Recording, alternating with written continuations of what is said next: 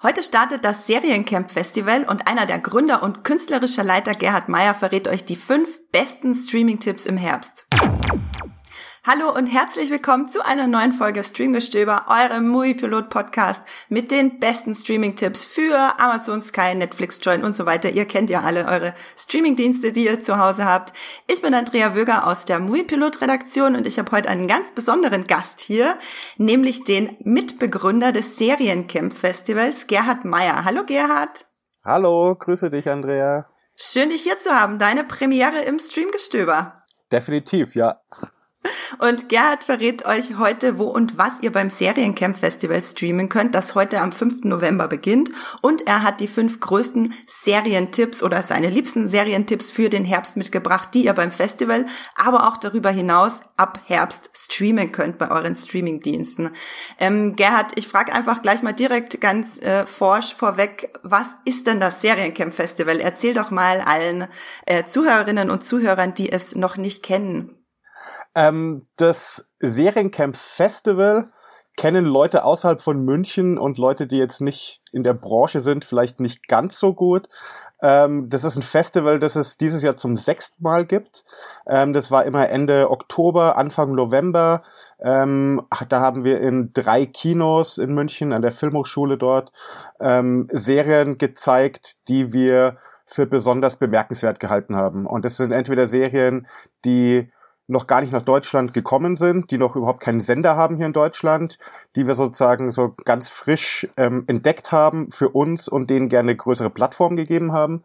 Und da sind Serien dabei, die jetzt natürlich von unseren Partnern kommen, eben wie Amazon, Magenta TV, ähm, Sky, Join, ähm, um nur ein paar zu nennen. Ähm, und die kurz danach anlaufen und die wir eben auch gerne auf der großen Leinwand immer gesehen haben. Also uns ging es ein bisschen darum, dieses alleine zu Hause Serien schauen ein bisschen zu ändern, dass Leute alle zusammen im Kino gemeinsam eine Serie sehen und sich danach auch drüber unterhalten können direkt.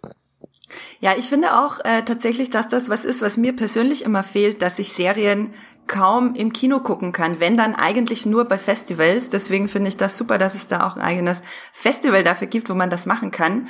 Und ähm, vielleicht kannst du einmal noch kurz äh, vorstellen, was du bei dem Festival speziell machst. Ähm, ich bin, oh Gott, künstlerischer Leiter. Da verbirgt sich immer so, das ist so, so ein wabbeliger Begriff, wo man nicht genau weiß, was das eigentlich ist.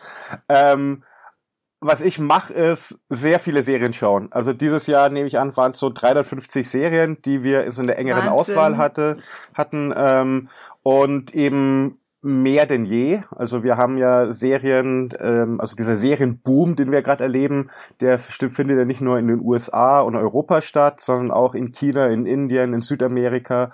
Und da haben wir eben 350 Serien gesichtet und dafür jetzt, ich nehme an, wir haben so ein bisschen über 70 Serien, die jetzt eben ab heute auf seriencamp-watchroom.tv zur Probe, zum Entdecken da sind. Also wir haben einfach 70 Serien, die eben entweder kurz danach anlaufen bei einem unserer Partner oder ähm, Serien, die ähm, relativ unbekannt und frisch sind. Also wir haben einen Haufen Weltpremieren dabei, wo die wir das erste Mal zeigen dürfen, teilweise bevor sie in ihren Heimatländern anlaufen. Und jetzt hat man eben zwei Wochen Zeit, da ein bisschen zu durchforsten. Die Idee dieses man schaut gemeinsam was an und ist nicht getrennt durch diese ganzen verschiedenen Streaming-Dienste, die jeder hat. Also das kennt man ja, dass man sich mal mit Kumpel unterhält. Hey, hast mhm. du schon Serie XY gesehen? Der so, nee, ich habe ja kein Sky-Ticket. Und der nächste sagt, nee, sorry, Join habe ich nicht oder Join habe ich gerade nicht. Ähm, und das wollten wir ein bisschen beheben, indem wir sagen, hier sind einfach 70 Serien, die wir echt, echt toll finden, jeder auf ihre Weise und eine unheimlich große Bandbreite darstellen. Und jetzt habt ihr zwei Wochen Zeit, das anzuschauen in ganz Deutschland, egal von wo, kostenlos, kein Folgeabo, nichts, keine versteckten Dinger danach und also keine versteckten Abos, die kommen oder sowas, sondern zwei Wochen entdecken und wie gesagt so hoffen, dass das, dass das sein Publikum findet und Spaß macht. Ja, ich finde das super, ähm, dieser, dieser gemeinschaftliche Aspekt im Kino. Äh, jetzt ist das natürlich wahrscheinlich mit Corona alles ein bisschen anders dieses Jahr. Musstet ihr da viel umstrukturieren? Also genau, das, was wir dieses Jahr eben machen, Kino ist für uns nicht möglich, mhm. sondern wir machen das eben ähm, als ein kostenloser Streamingdienst. Ähm, wir, wir kriegen jetzt eben die ersten Folgen von sehr vielen Serien, die eben bei Prime, bei Magenta, also die ich vorher alle aufgezählt habe, bald anlaufen oder schon laufen und Leute, also die Zuschauer und Zuschauerinnen haben die Möglichkeit, jetzt ein bisschen auf Entdeckungsreise zu gehen. Entweder Sachen, wie gesagt, so die ganz frisch sind oder Sachen, die man noch überhaupt nicht auf dem Schirm hat. Also wir haben auch ein paar, wir haben so ein paar Dinge dabei, die, glaube ich, außerhalb von den Leuten, die es produziert haben und geschnitten haben, noch wirklich niemand gesehen hat auf der Welt. Also ähm, da sind wir ein bisschen stolz drauf dieses Jahr, ja. Und das wird eben alles stattfinden auf diesem Streaming-Dienst, den wir dafür gemacht haben und der eben jetzt ab heute aus ganz Deutschland zu, zu empfangen ist. Nee, wie sagt man da? Ähm, abzurufen zu, ist. Zu, genau. Abzu, zu streamen. Nee, zu streamen ja. ist. ähm, kannst du die URL nochmal sagen, die man eintippen muss, um das äh, auf, zu öffnen? Das ist Seriencamp, also wie Feriencamp nur mit einem S am Anfang. Seriencamp-watchroom.tv. Sehr gut. Ich werde äh, für euch, liebe Zuhörerinnen und Zuhörer, ich werde euch diese URL natürlich auch nochmal in die Shownotes legen. Da könnt ihr dann einfach auf tippen und müsst das jetzt nicht äh, nochmal zurückspulen, anhören und übertragen in, eu in euren Browser. Genau, einfach in die Shownotes gucken und geht mal auf die Seite. Ich bin mir hundertprozentig sicher, dass da absolut für jeden mindestens zehn Serien dabei sind, die äh, er, sie sich dann angucken kann. Und was ich halt cool finde, ist, was ihr damit macht, auch wenn man nicht im Kino ist, man kann sich ja trotzdem, äh, wenn man gut, wenn man jetzt nicht gerade alleine wohnt, aber man darf ja noch seine Freunde besuchen, ähm, kann man sich ja trotzdem zu Hause mit mehreren Leuten angucken, ähm, auch wenn man nicht dieselben Streamingdienste abonniert hat.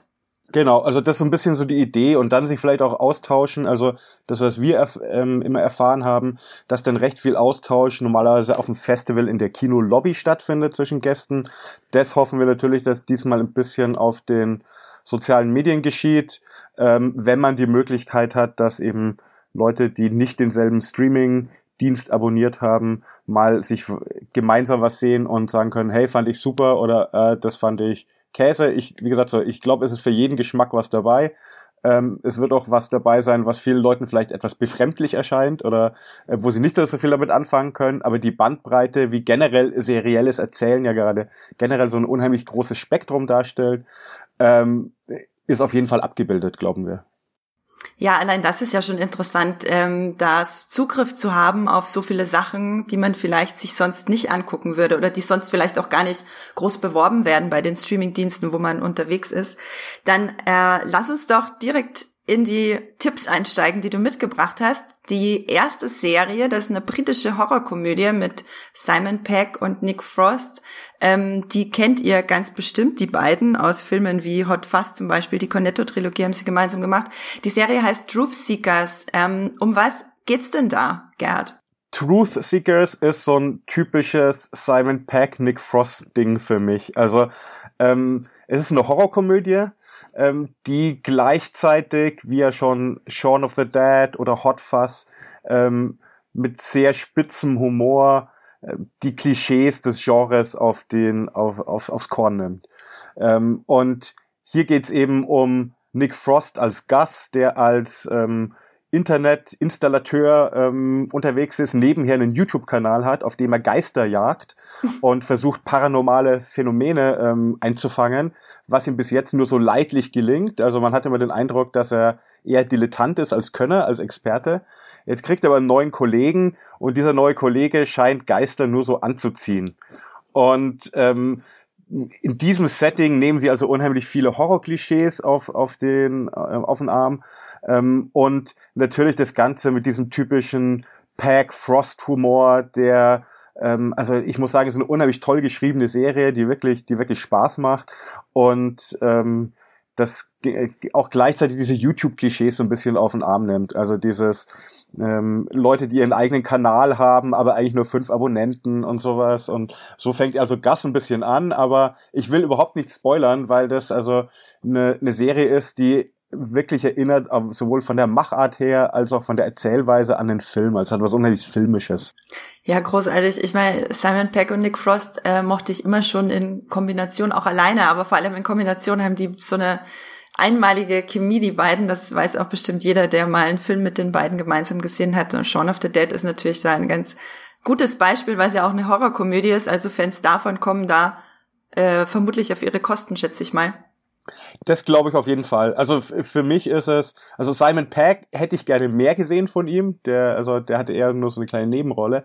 Aber Nick Frost alleine ist, also ist es definitiv wert. Also ist auch eine der Serien. Ich hatte nur Zeit bis jetzt, ähm, die ersten drei Episoden anzuschauen, ähm, weil wir eben so viele andere Sachen anschauen müssen. Aber die ist bei mir ganz weit oben für den Dezember auf meiner Watchlist auf jeden Fall. Ja, das wäre tatsächlich auch eine Frage für mir gewesen, ob du, äh, wie viele von den 350 Serien, glaube ich, waren es, meintest mhm. du, ne, die du, die du geguckt hast oder teilweise geguckt hast. Hast du die teilweise auch durchgeguckt oder war dafür wahrscheinlich überhaupt keine Zeit, dass du dann immer so zwei, drei, vier Folgen geguckt hast von den Serien? Also ich, ich sag mal, boah, das soll jetzt nicht arrogant klingen, aber wie, also inzwischen sind wir an so einem, an einem Punkt oder also jetzt das Programmteam und ich, dass man oft einen Trailer und so die ersten 10 bis 20 Minuten sieht und dann kann man sehr gut die Serie einschätzen, was die machen wird. Und danach, sage ich mal, ist es sehr selten, dass wirklich was noch komplett überrascht. Also dass man eine komplette Fehleinschätzung hat. Ähm, aber ich sage mal, von 350 Serien haben wir wahrscheinlich die Hälfte ähm, die die Kurzbiografie, also die Kurzbeschreibungen gelesen, einen Trailer angeschaut und mal kurz reingeschaut. Von der anderen Hälfte haben wir mehr gesehen oder haben wir tiefer reingeschaut. Ähm, aber meistens bleibt es dann doch bei zwei, drei Episoden. Also unsere Watchliste für den Winter ist auf jeden Fall sehr lang von den, von den Serien, die wir jetzt ausgewählt haben und die wir noch gar nicht die Zeit hatten, selber alle komplett durchzusehen. Ja, das ist schon krass. Also ich meine, du und dein Team, ihr habt da noch tausendmal mehr Erfahrung im äh, Serien äh, an, angucken als wir, aber bei uns ist es ja auch natürlich auch Teil von der Arbeit und wir gucken dann auch oft nur den die ersten ein, zwei, drei Folgen, um dann halt einen Seriencheck drüber zu schreiben ähm, und und trauen uns da glaube ich auch halbwegs zu, das einzuschätzen und ähm, dass dann nicht mehr die große die große Wendung kommt, dass die Serie sich doch noch als totaler Totalausfall oder totaler Hit empuppt, wenn man wenn man das vorher nicht so gesehen hat. Ähm, Truth Seekers ist ja tatsächlich äh, wenn dieser Podcast online kommt, schon zu streamen bei Amazon, oder? Genau, also das ist, läuft am 30.11. pünktlich zu Halloween an. Ähm, es gibt aber vielleicht doch noch ein paar Leute, die kein Amazon Prime-Abo haben oder die ähm, bei uns auf der Plattform drauf stoßen. Und deshalb haben wir gedacht, wir nehmen die auch, also wir haben auch dieses Jahr sehr viele Serien im Programm, die für uns unter dem ähm, unter der Rubrik Best of 2020 laufen, also die vielleicht schon woanders zu sehen sind, aber die wir hier nochmal zusammenfassen. Und Truth Seekers ist da auf jeden Fall für uns mit dabei und wir freuen uns einfach, dass wir so, ein, so eine hochkarätige Serie auch bei uns auf die Plattform packen können. Ja, das ist natürlich super. Da fährt ein Rettungswagen bei mir vorbei. Ist äh, nur der, der Nachdruck dafür, für was du gerade gesagt hast. Achtung, Achtung. Ähm, genau, was ich eigentlich gerade sagen wollte, ich glaube, Years and Years war da auch in dieser Best of 2020 äh, Sammlung dabei bei euch, ne? Auf jeden Fall, ja. Ja, die hatten wir nämlich schon mal besprochen. Es, äh, eifrige Streamgestöber-Hörerinnen und Hörer wissen schon, wovon wir reden. Hier nochmal Empfehlung von mir ganz persönlich. Years and Years. Ist, glaube ich, eine der meist empfohlenen Serien, die ich dieses Jahr gehört haben gehört habe, aber ähm, erstaunlich wenig Leute haben es immer noch gesehen. Also ähm, kann man auch bei uns zwei Episoden davon ausprobieren im Watchroom und dann schauen, ob es einem gefällt. Ähm, und dann, wie gesagt, so vielleicht gleich weiterschauen, entweder auf Stars Play oder nächstes Jahr, glaube ich, läuft es auf ZDF. Und mhm. ähm, auf Home Entertainment, also wer noch DVD und Blu-ray-Player zu Hause hat, da gibt es das auch dann bald zu, zu erwerben.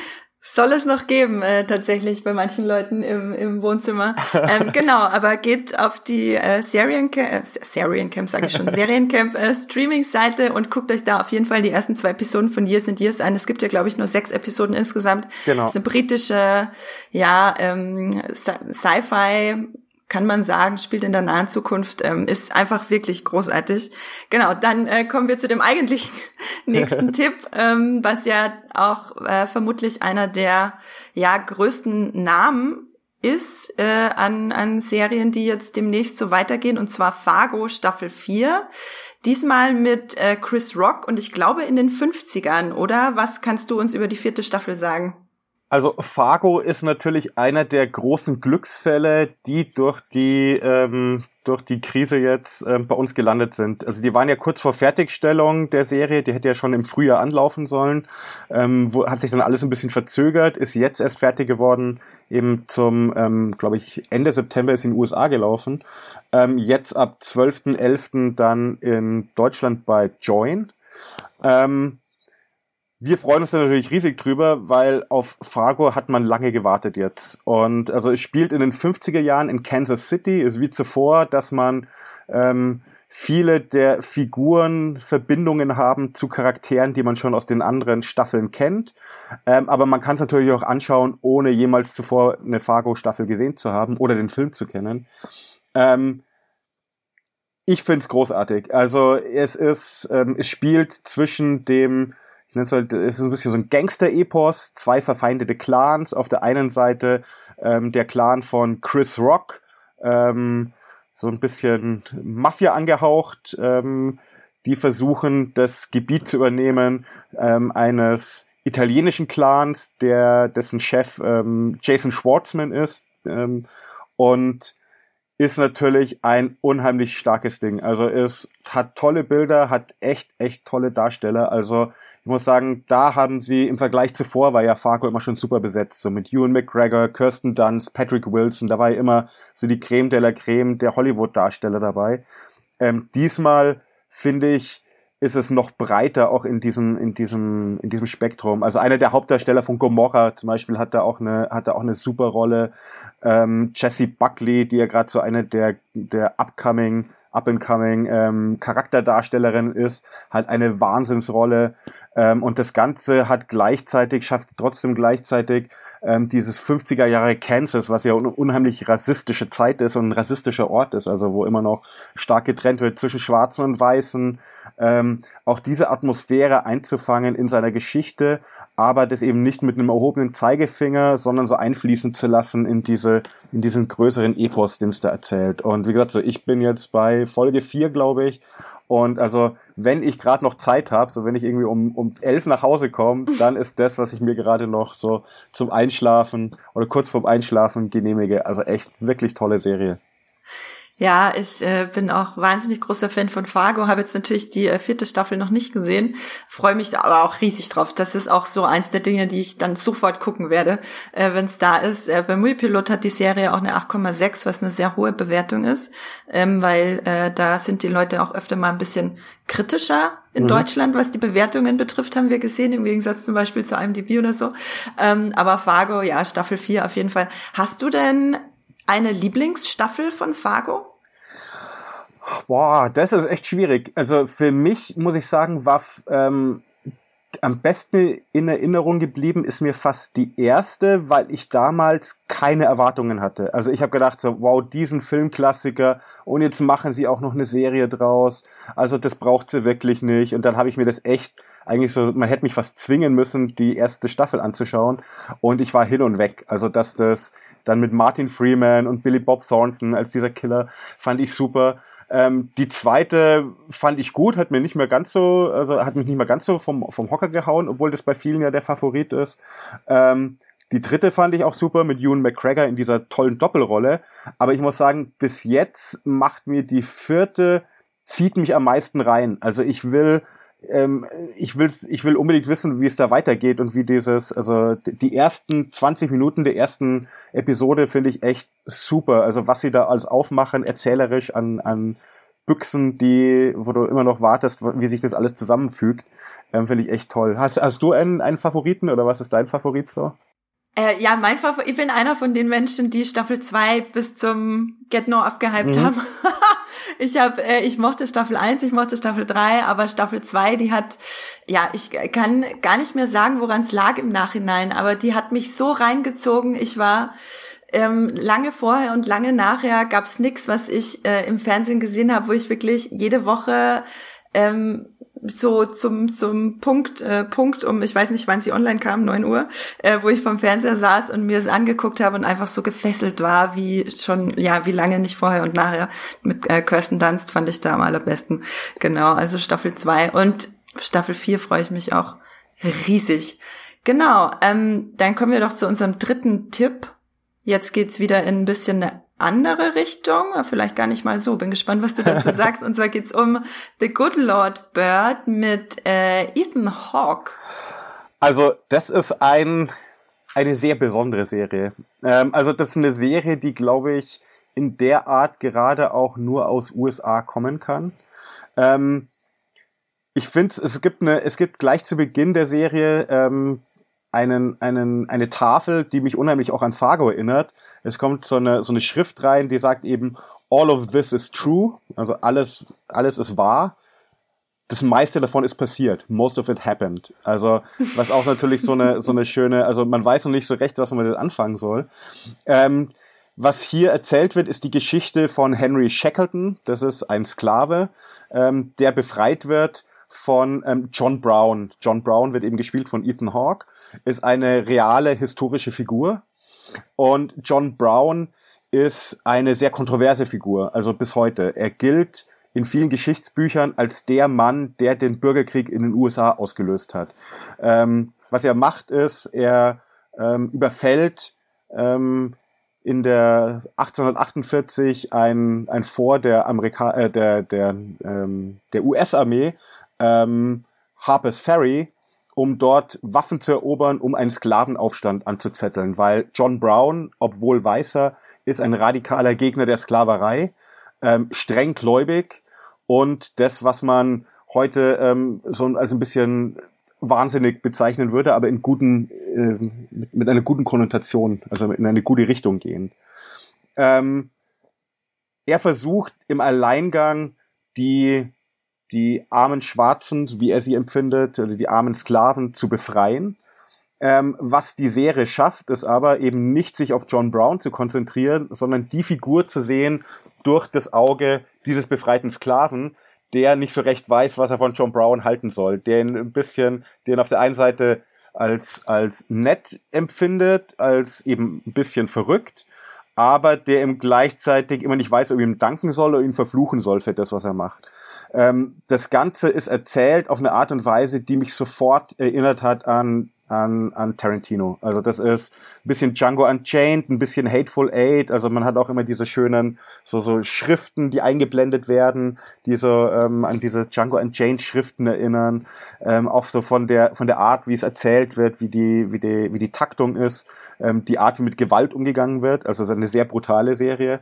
Ähm, ist, ist wirklich gut. Also so Neon-Western, aber auch wieder mit einem, mit einem doppelten Boden, wie ich es bezeichnen würde. Ähm, die läuft ab 6.11. auf, auf Sky an, auf Sky Ticket unter anderem.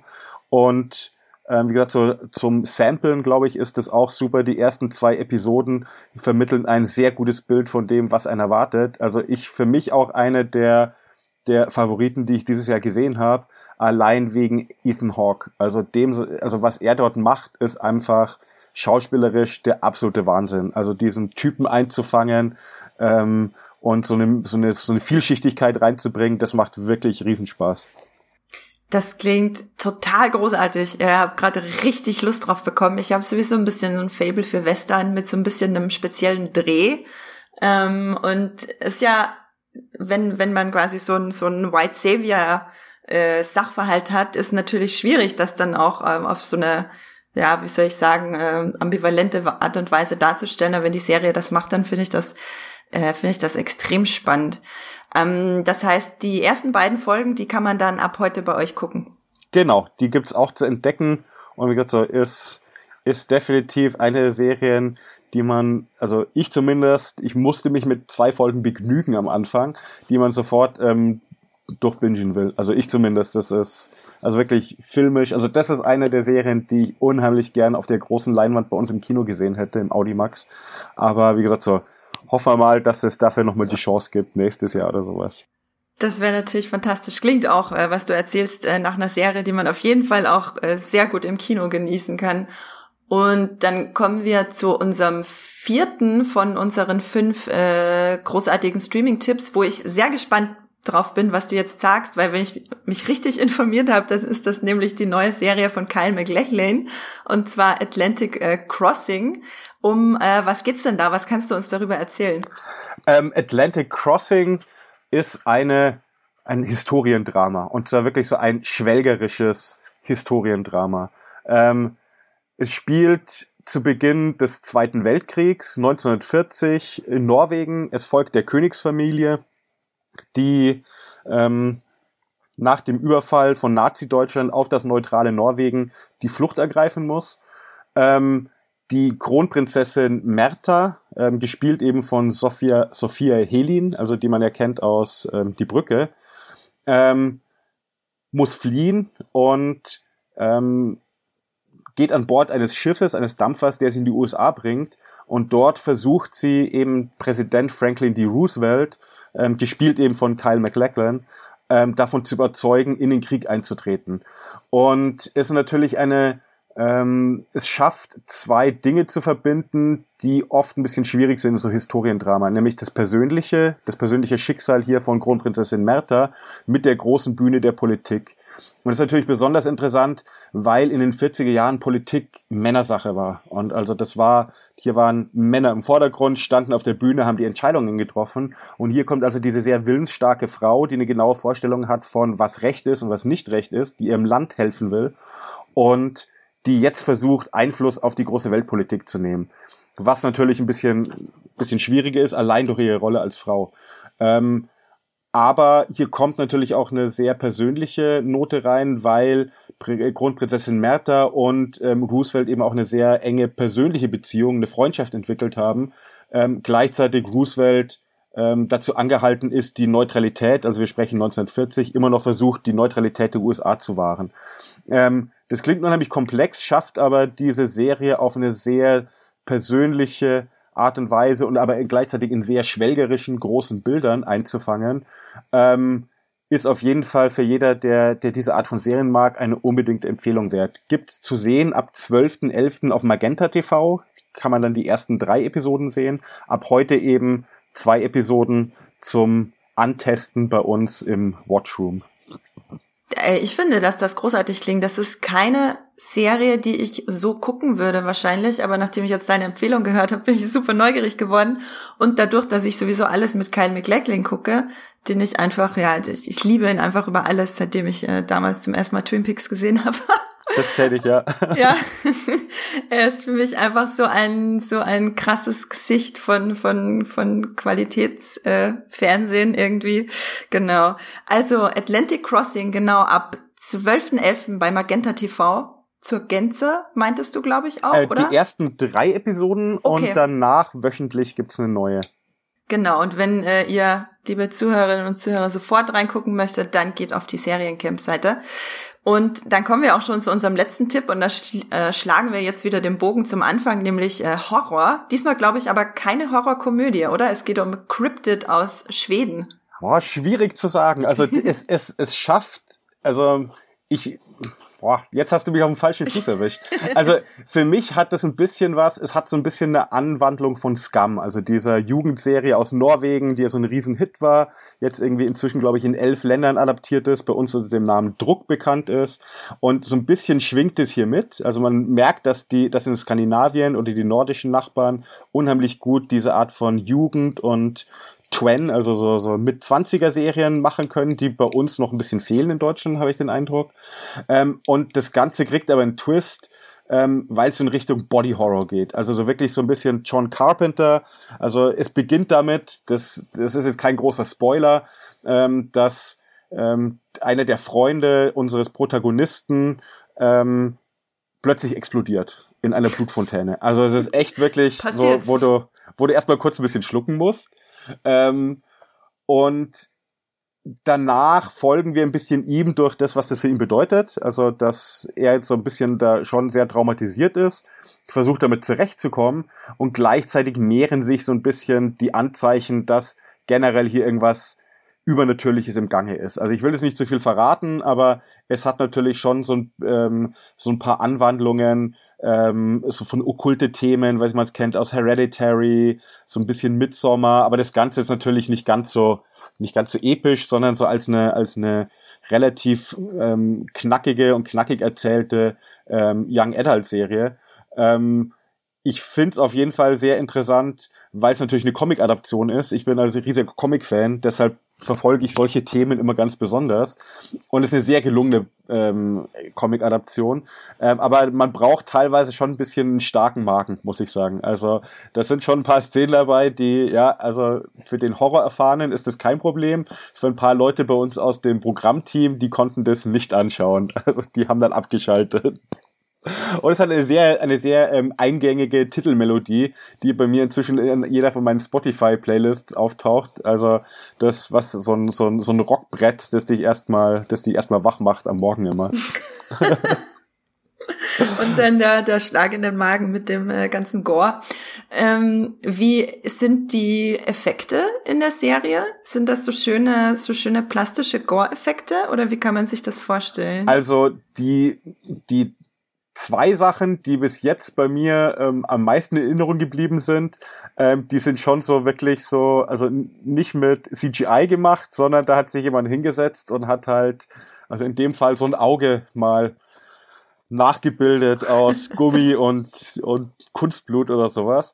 Ähm, und zwei Effekte, die waren, die waren ein bisschen mehr mit CGI gemacht. Aber ich sag mal, das ist für so eine, so eine Jugendserie ist das was, glaube ich, was in, also ich wenige Länder kenne, die sich sowas trauen würden. Also wenn man diese US-Teen-Serien, Jugendserien kennt ähm, und auch liebt, ähm, selbst wenn die in Richtung Horror gehen, dann sind die ja schon immer etwas, etwas braver. Also hier Cryptid, der, der, da gibt's gleich zu Beginn ordentlich eine von Latz, damit man weiß, woran man ist.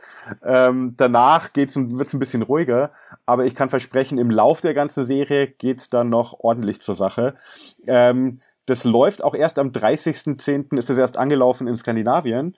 Ähm, und ab 12.11. läuft es auch auf Join an. Bei uns kann man jetzt eben jetzt schon mal so eine kleine Sneak Peek, so eine kleine Vorschau wagen und schauen, ob man ob man das, ob das, ob man das packt oder nicht. genau, wer, wer sich jetzt schon mal den Magen umdrehen lassen möchte, der soll, oh, hier wieder, ähm, das ist die Warnung vor dem Explicit Content in äh, Cryptid. Ja, hier die Straße äh, neben mir, das ist nämlich so eine Rettungsschneise. Das heißt, alle Rettungswegen hier in Berlin-Friedrichshain fahren gefühlt an meinem Fenster vorbei. Das äh, haben äh, ein oder andere äh, Zuhörer, Zuhörerin hat das auch schon angemerkt. Ich kann, ich kann es leider nicht ändern. Ich kann den Rettungswegen nicht verbieten, äh, ihre Arbeit zu machen. Aber es passt ja zur Horrorserie. Ähm, genau, wer sich jetzt schon mal den Magen umdrehen lassen möchte, wem irgendwie im Oktober zu wenig gute oder generell zu wenig Horrorserien und Filme rauskamen, der oder die äh, sollte auf jeden Fall jetzt äh, auf die Seriencamp-Seite gehen und mal in Cryptid reingucken. genau. Ja, äh, danke Gerhard. Du hast uns jetzt fünf äh, richtig gute Tipps gegeben. Ich bin mir sicher, dass auch für jeden und jede gerade was dabei war. Dann äh, würde ich dich zum Abschluss noch mal kurz fragen, wo kann man dich denn außerhalb des Podcasts hören oder lesen? Ähm, zurzeit noch relativ selten, weil ich noch viel beschäftigt bin mit dem Seriencamp. Ähm, normalerweise sonst auf, ähm, auf seriencamp.tv, das ist unsere Festivalseite. Da wird's in den Wochen oder in den Tagen und Wochen nach dem Festival ähm, regelmäßig Tipps geben, ähm, wieder von, von uns. Ähm, und da einfach kurz vorbeischauen. Da gibt es ein bisschen Infos, dann auch ein paar Interviews, die wir jetzt geführt haben mit Serienmachern, mit Showrunnern, ähm, mit Autoren. Ähm, und ich glaube, da ist auch vielleicht viel, viel Interessantes dabei. Ein paar Tipps, ähm, was man noch so entdecken kann. Und wie gesagt, so, da gerne einfach vorbeischauen immer. Kannst du die äh, URL nochmal sagen? Das ist seriencamp.tv. Alles klar, seriencamp.tv, schaut auch da auf jeden Fall mal vorbei. Und dann sage ich noch Danke fürs Zuhören an alle, die hier dran geblieben sind bei unseren großartigen, äh, gruseligen und episch schwelgenden äh, Tipps für den Herbst, für die besten Serien, die euch jetzt zu erwarten, damit ihr versorgt seid für die kalte Jahreszeit, jetzt wo wir eh wieder hoffentlich alle mehr zu Hause bleiben. Ähm, genau, auf der Couch, damit das schön äh, kuschelig oder gruselig wird. Und wenn ihr jetzt äh, das Gefühl habt, ihr möchtet unbedingt noch eine weitere Streamgestöber-Folge hören, bevor ihr euch an äh, die Seriencamp-Serien macht, dann kann ich euch unsere Streamgestöber-Jubiläumsfolge empfehlen von letzter Woche. Wir haben nämlich ein Jahr Streamgestöber gefeiert. Wupp, wupp. Und da haben wir euch die zehn besten oder die zehn äh, liebsten Streaming-Tipps aus der, aus, vom Streamgestöber-Team, aus der Muipilot-Redaktion gegeben. Äh, das ist auf jeden Fall auch ein, ein Blick, wollte ich sagen, ein Ohr. Hm, ja, egal wie man immer das sagt, ein Ohr wert. ja, da werde ich auch gleich mal reinhören, ob da noch, ob da ein paar versteckte Tipps dabei sind. Das klingt auf jeden Fall super. Ja, wir haben von, von äh, südkoreanischen Serien, die nicht so bekannt sind bei uns, bis zu The Wire, ist, haben wir irgendwie die komplette Bandbreite abgedeckt. Die südkoreanische, die würde mich jetzt interessieren. Hast du die aus dem, weißt du aus dem, aus dem Stegreif, ähm, wie die hieß? Ja, da waren sogar zwei dabei, und zwar Mr. Sunshine und Crash Landing on You. Kennst du die? Ah, ja. Also koreanische Serien ist ja meine Prognose, das wird so das nächste große Ding. Also das wird wirklich, ähm, also das, man, langsam sieht man so ein bisschen, wie es abzeichnet, aber es gibt inzwischen einen Haufen Streaming-Angebote, ähm, die sich ja nur auf koreanische Sachen berufen. Also von daher seid ihr wieder am Puls der Zeit, ja. Das finde ich äh, sehr gut. Das wird unsere Chefredakteurin Ines Walk, mit der du ja auch äh, geschrieben hattest, ähm, sicher freuen, weil die ist, die ist äh, seit einem Jahr so hart auf dem südkoreanischen Serientrip. die kommt auch gar nicht mehr runter. ähm, genau, die hat auch die beiden Tipps gegeben. Ja, ähm, südkoreanische Serien, ihr habt es gehört da draußen, äh, die müsst ihr auf dem Schirm haben. Und dann äh, bleibt mir noch zu sagen, bewertet uns sehr gerne, kommentiert äh, Streamgestöber sehr gerne bei der Podcast-App eures Vertrauens. Das geht zum Beispiel bei Podcast Addict oder bei Apple Podcast. Äh, über fünf Sterne und nette Worte freuen wir uns natürlich besonders. Aber ihr könnt uns auch gerne Feedback und Kritik schicken an podcast.moviepilot.de. Wir haben immer ein offenes Ohr. Auge, wie auch immer. Ähm, dann bleibt mir nur noch zu sagen, macht's gut, bleibt gesund und streamt was Schönes. Tschüss!